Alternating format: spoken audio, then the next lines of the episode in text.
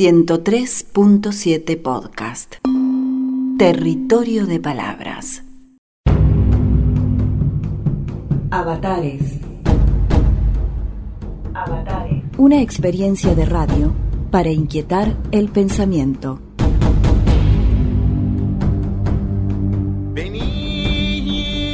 El análisis del presente, del mundo que habitamos y nos habita, requiere una mirada crítica de la cultura que permita rastrear los trazos históricos de lo que aparece naturalizado en un orden de verdades, valores y prácticas sociales. Avatares, tercera temporada. Un recorrido por problemáticas humanas acontecidas en el accidentado suelo de la cultura contemporánea producido por el Centro de Estudios en Filosofía de la Cultura de la Universidad Nacional del Comahue y Radio Universidad CAL. Avatares, tercera temporada. Una propuesta radial para pensar el mundo en que vivimos.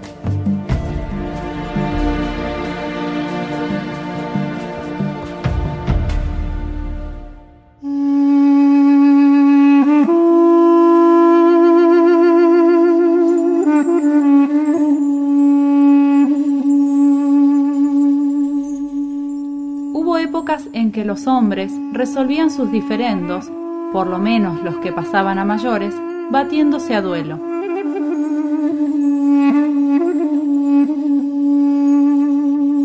Una práctica noble en la que se arriesgaba el propio cuerpo. Para eso hacía falta más valor que para decretar una guerra.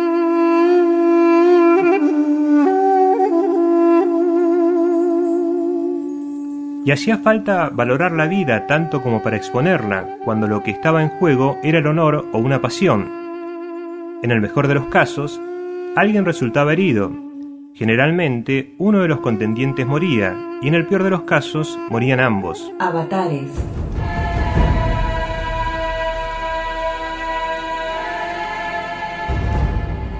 En la película Troya de 2004 ocurre una escena altamente improbable dos ejércitos frente a frente en el campo de batalla. Los generales acuerdan que a fin de evitar un baño de sangre, se enfrenten solo dos hombres, el más aguerrido de cada bando. El saldo, la guerra más corta e incruenta de la historia, con un solo muerto. Situación altamente improbable, una ficción. ¿Por qué las guerras han requerido históricamente y de manera creciente un derroche de recursos y de pérdida de vidas humanas. ¿Acaso la guerra es, en sí misma, más allá de sus objetivos declarados, un gran negocio cuyo motor fundamental es la industria armamentista? ¿Acaso las guerras son parte de una economía de poder que incluye el sacrificio y la destrucción como requisitos para su funcionamiento? En el programa de hoy, El mundo en guerra. Avatares, un ejercicio para desnaturalizar el mundo en que vivimos.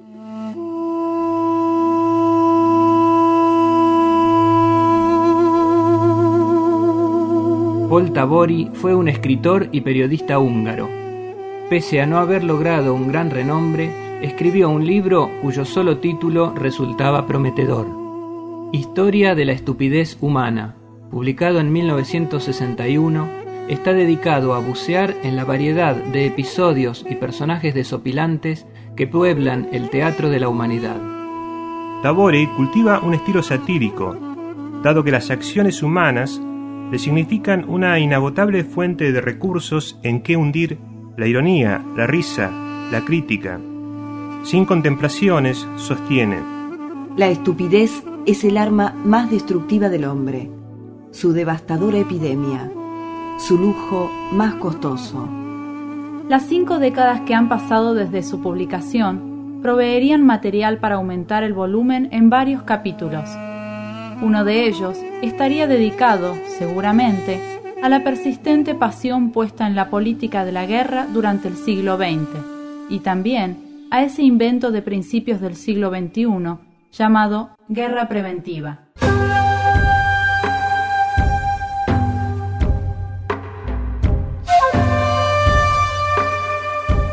Al Al igual que otros aconteceres humanos, la guerra tuvo sus maestros, estrategas con solvencia para maniobrar en distintos terrenos, incluido el de las letras.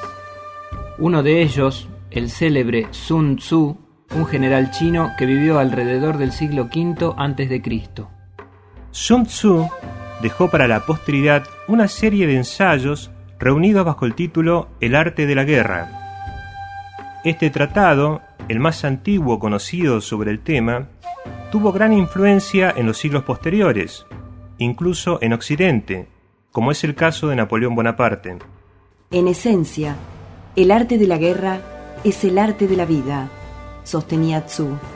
Uno de sus postulados fundamentales fue que todo el arte de la guerra se basa en el engaño, y las claves de la victoria están en la disciplina de la tropa, la adecuación de las acciones a las características del terreno y, fundamentalmente, la capacidad de mando y la astucia del comandante. Capturar el ejército enemigo entero es mejor que destruirlo. Tomar intacto un regimiento, una compañía o un escuadrón es mejor que destruirlo. Conseguir 100 victorias en 100 batallas no es la medida de la habilidad. Someter al enemigo sin luchar es la suprema excelencia.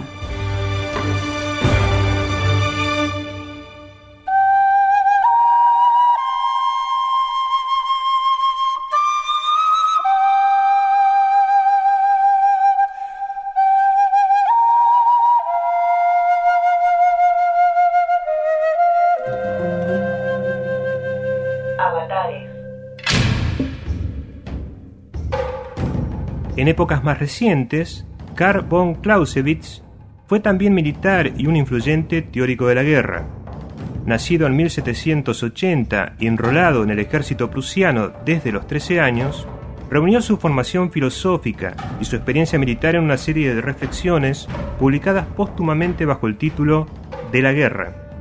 Uno de sus aportes fue entender los conflictos bélicos como parte de las transacciones políticas.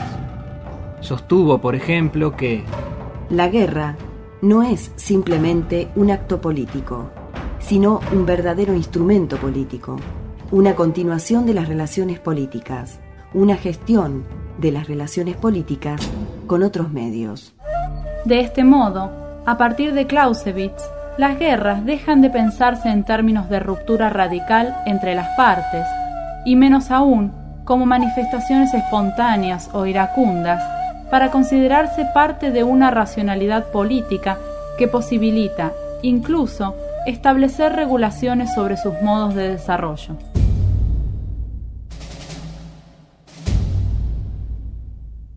La guerra no es, ciertamente, una práctica nueva ni homogénea.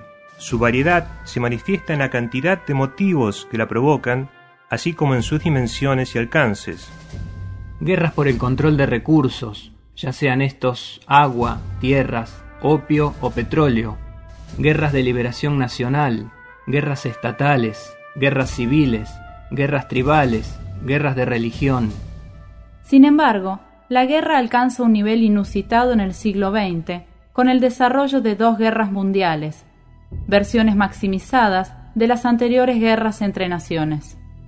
La necesidad de expansión territorial de los países desarrollados en busca de nuevos mercados y recursos más allá de sus propias fronteras fue el resultado de la propia lógica del desarrollo capitalista, y la rivalidad entre estados se vio exacerbada por la matriz político-ideológica del nacionalismo. Etienne Balibar sostiene en su libro Raza, Nación y Clase que uno de los efectos del nacionalismo a partir del siglo XIX fue la instauración de un vínculo primordial entre connacionales y un sentimiento de rechazo hacia los extranjeros, que en muchos casos reproducía la lógica del racismo. Entre los deberes del buen ciudadano, especialmente en tiempos en que no existían ejércitos profesionalizados, se contaba el estar dispuesto a matar por la patria y a morir por ella si la ocasión lo imponía. Este análisis ofrece una clave de interpretación sobre los móviles que guiaron no solo a los gobernantes y generales al declarar y dirigir las guerras del siglo XX, sino a los millones de hombres, mayormente trabajadores convertidos en soldados, alineados, arma en mano, detrás de una u otra bandera. Avatares.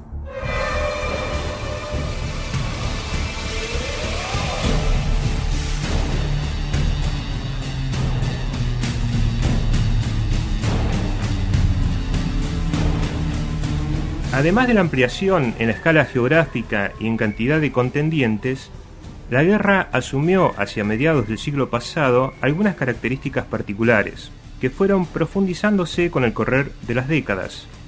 La innovación tecnológica aplicada a la estrategia bélica, tanto en la composición de los armamentos como en su capacidad de acción a distancia, incidió directamente en su poder de destrucción.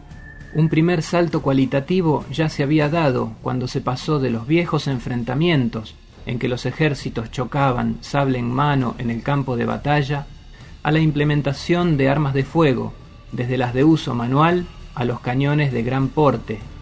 Por otra parte, durante la Primera Guerra Mundial, de 1914 a 1919, también se introduce el uso de armas químicas, una innovación que prometía un máximo poder de aniquilación del enemigo con una mínima exposición de los soldados propios. Contrariamente a los análisis que en la última década consideraron al terrorismo como fenómeno novedoso y externo, Sloterdijk señala un episodio de 1915 como el momento en que se introdujo el terror como elemento de la guerra estatal convencional, siendo desde entonces un factor recurrente. El 22 de abril de 1915, hacia las 6 de la tarde, cuando el viento fue propicio, un batallón alemán, equipado con gases, lanzó un ataque con cloro contra las posiciones francesas. Una nube tóxica de 6 kilómetros de ancho, con un espesor de entre 600 y 900 metros, comenzó a deslizarse hacia el frente francés a una velocidad de 2 metros por segundo. A partir de la Segunda Guerra Mundial, de 1939 a 1945, se produce otra innovación que tendrá importantes consecuencias, la instrumentación de la aviación con fines bélicos. Los ataques aéreos ampliaron radicalmente la distancia y capacidad de fuego, permitiendo el bombardeo sobre territorios enemigos alejados. Con el desarrollo de la guerra aérea se produce un cambio en el eje de la confrontación ya no serán ejércitos en el campo de batalla, sino objetivos estratégicos que incluirán ciudades y población civil. La aeropolítica quedó consagrada definitivamente con la Segunda Guerra Mundial, en especial con los bombardeos masivos a poblaciones civiles. El Air Power abrió esta posibilidad de controlar regiones enteras con fuerzas aéreas. Y en eso también contribuye el propio fenómeno urbano que estalla masivamente en el siglo XX, porque es la gran concentración de población la que convierte a la ciudad en un blanco predilecto. Fueron los aviones los que provocaron el debilitamiento del componente territorial de la política. La política del suelo, de las fronteras, está cediendo paso a la política del aire, la aeropolítica. La proporción entre las víctimas civiles y militares cambia radicalmente a lo largo del siglo XX. Durante la Primera Guerra Mundial, se estima que murió un civil por cada 20 bajas militares. Durante la Segunda Guerra Mundial, esa relación se modifica a dos civiles por cada militar. Y en las guerras de los últimos años, la situación se agrava considerablemente, alcanzando una proporción de 20 víctimas civiles por cada víctima militar.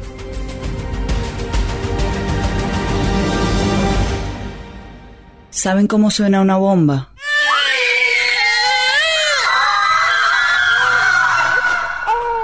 Así suena.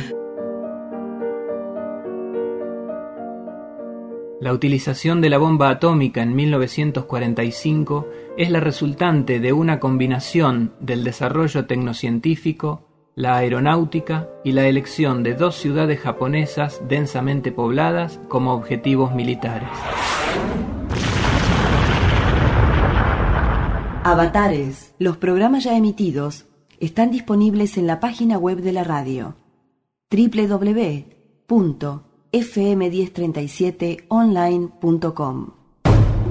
En el programa de hoy, El mundo En guerra. Avatares, tercera temporada. A partir del fin de la Segunda Guerra Mundial, la Organización Bipolar del Mundo implicó una continuación virtual de la guerra. En este caso se aplica cabalmente la observación de Foucault, que invirtiendo el enunciado de Clausewitz, sostuvo que la política es la continuación de la guerra por otros medios. Mientras se producía la reconstrucción de una Europa devastada por la guerra, la llamada Guerra Fría se estructuró en base a la disputa político-ideológica entre el Este y el Oeste, acompañada por una carrera armamentística en la que cada una de las potencias luchaba por igualar y superar el desarrollo de su oponente. De este modo, la proliferación de armamentos, que incluía la amenaza nuclear por parte de Estados Unidos y la Unión Soviética, no prometía el fin de las guerras, sino que aseguraba una paz armada hasta los dientes, o como dice Virilio, el equilibrio del terror. Pero además, durante la Guerra Fría entre 1948 y 1991, se incrementó el número de conflictos armados, ya sea entre estados o al interior de un mismo país.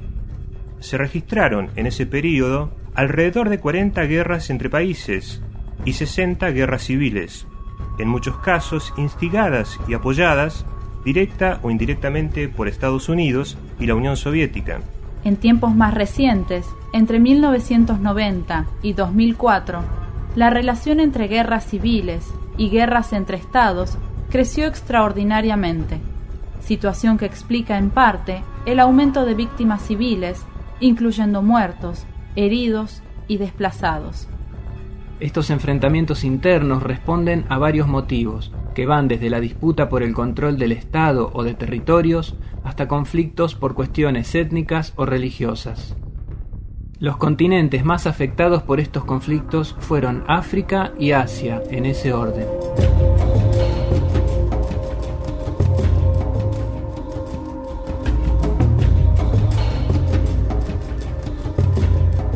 Con el fin de la Guerra Fría marcado por el desmoronamiento de la Unión Soviética y el ascenso militar y económico de Estados Unidos y demás países de la OTAN, cambió también la política de la guerra, en consonancia con los cambios en la organización geopolítica del mundo. La Primera Guerra del Golfo de 1991, comandada por George Bush padre, inauguró la consolidación de un nuevo orden mundial, con Estados Unidos como potencia hegemónica.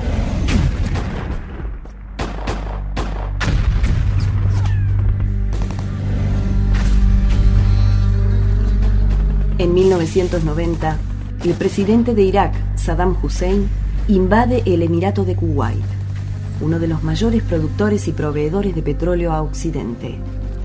La ONU dispone un embargo y exige a Irak la restauración de la soberanía de Kuwait. En enero de 1991, Estados Unidos envía tropas a Arabia Saudita y desde allí ataca a Irak al frente de una fuerza multinacional.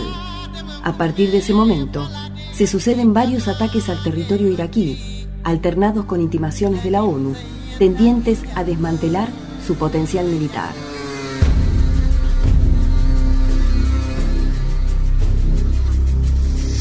En esa ocasión comienza a instalarse el argumento fundamental de la geopolítica hasta el presente, la definición de ciertos regímenes como amenazas contra la democracia y la seguridad mundial, doctrina que daría sustento al desarrollo de la guerra preventiva a partir del 2001. Algunos datos explosivos. A lo largo del siglo XX, sumando las dos guerras mundiales y las tantas guerras regionales, la cantidad de seres humanos muertos se cuenta en millones. Ante ese panorama, la precisión de las cifras resulta un dato secundario. Una mina antipersonal es un objeto relativamente pequeño que cuesta entre 3 y 10 dólares. Una vez instaladas en el terreno, desactivarlas cuesta entre 300 y 1.500 dólares. Esta es la razón por la cual actualmente hay entre 70 y 100 millones de minas sembradas por todo el mundo.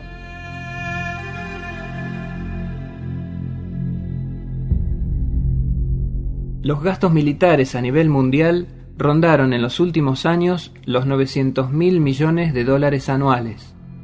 Estados Unidos alcanza el 50% del total mundial de los gastos militares. Los países que siguen a Estados Unidos en importancia en el mercado de armas son Inglaterra, Francia, Rusia y China, siendo esta última actualmente la principal compradora. Esos mismos países, Estados Unidos, Inglaterra, Francia, Rusia y China, son los cinco miembros permanentes del Consejo de Seguridad de las Naciones Unidas, organismo encargado, supuestamente, de garantizar la paz entre las naciones. El presupuesto de Naciones Unidas para operaciones de paz es de aproximadamente el 1% de los gastos militares mundiales. En septiembre del año 2000 se llevó a cabo la Cumbre del Milenio de las Naciones Unidas, en la que se estableció una lista con las metas a cumplirse antes de 2015, bajo la denominación Objetivos del Milenio para el Desarrollo. Se trata de ocho puntos considerados fundamentales para garantizar condiciones de vida mínimamente aceptables para toda la humanidad. Erradicar la pobreza extrema y el hambre. Asegurar la educación primaria para todos. Promover la igualdad entre los sexos reducir la mortalidad infantil, mejorar la salud materna, combatir el HIV-Sida, la malaria y otras enfermedades, garantizar la sustentabilidad del medio ambiente y fomentar una alianza mundial para el desarrollo. Los balances realizados anualmente entre 2005 y 2009 muestran un tenue avance en algunas regiones y un estancamiento o retroceso en otras para toda el África subsahariana y amplias zonas de Asia, Oceanía y América Latina, los indicadores muestran que el avance en los objetivos propuestos ha sido insuficiente y en la mayoría de los casos esos objetivos ya están fuera de alcance para el 2015. El presupuesto estimado para que África alcance los objetivos propuestos para el 2015 se estima en 25 mil millones de dólares, una cifra pequeña teniendo en cuenta que es algo menor que el gasto mundial anual en perfumes y cosméticos, 10 veces menor que los gastos mundiales por año en publicidad, y es una cifra ínfima si se la compara con los gastos militares por año de los países desarrollados, que son unas 30 veces mayores. Avatares.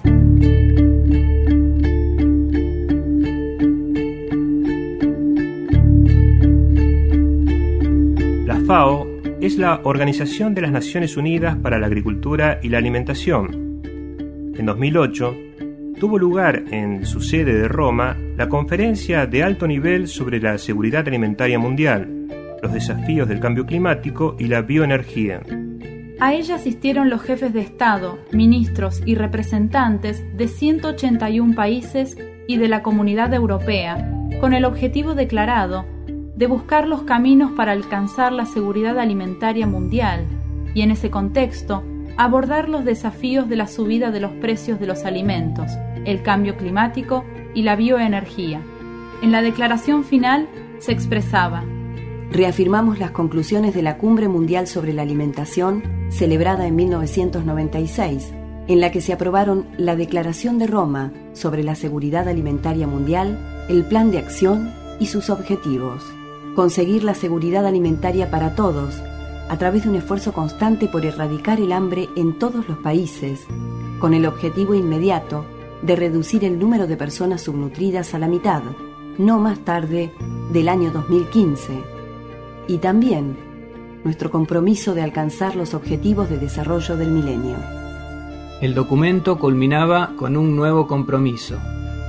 Estamos firmemente resueltos a utilizar todos los medios para mitigar el sufrimiento ocasionado por la crisis actual, a estimular la producción de alimentos y a incrementar la inversión en la agricultura, a afrontar los obstáculos para el acceso a la alimentación y a utilizar los recursos del planeta de manera sostenible para las generaciones presentes y futuras. Nos comprometemos a eliminar el hambre y a garantizar hoy y el día de mañana alimentos para todos. Sin embargo, El informe de 2008 de la propia FAO sobre la inseguridad alimentaria en el mundo denuncia que existen casi mil millones de personas que son víctimas del hambre. Son 40 millones más que el año anterior y 115 millones más con respecto al bienio 2003-2005. Este es nuestro trágico logro de estos tiempos modernos, reconoció a fines de 2009 el senegalés Jacques Diouf, director general de la FAO. Avatares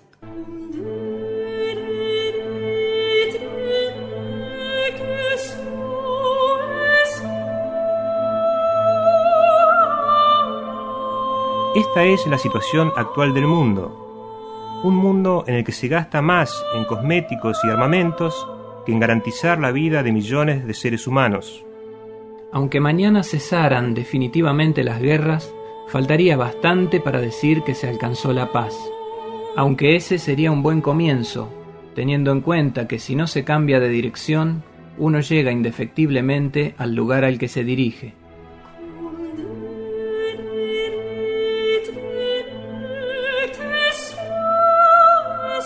En el programa de hoy, El mundo en guerra.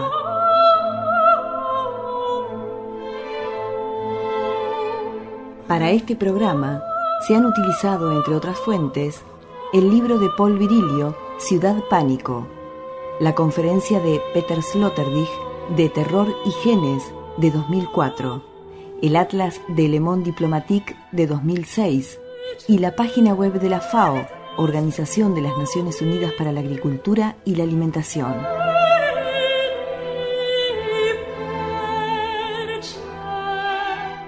Texto, Fernando Sánchez. Voces, Sergio Ucero, Cecilia del Oro, Soledad Gaona, Fernando Sánchez. Edición y musicalización, Cecilia del Oro.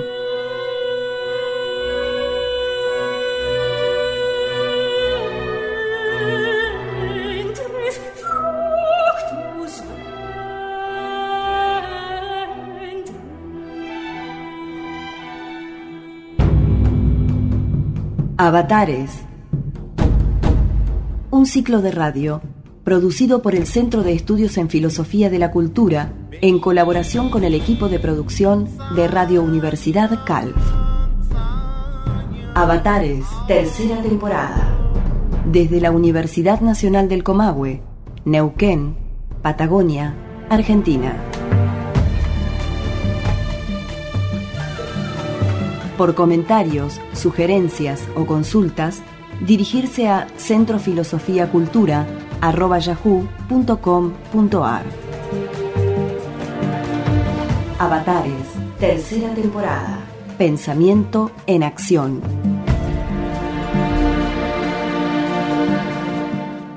Radio Universidad Calf. Porque la palabra importa.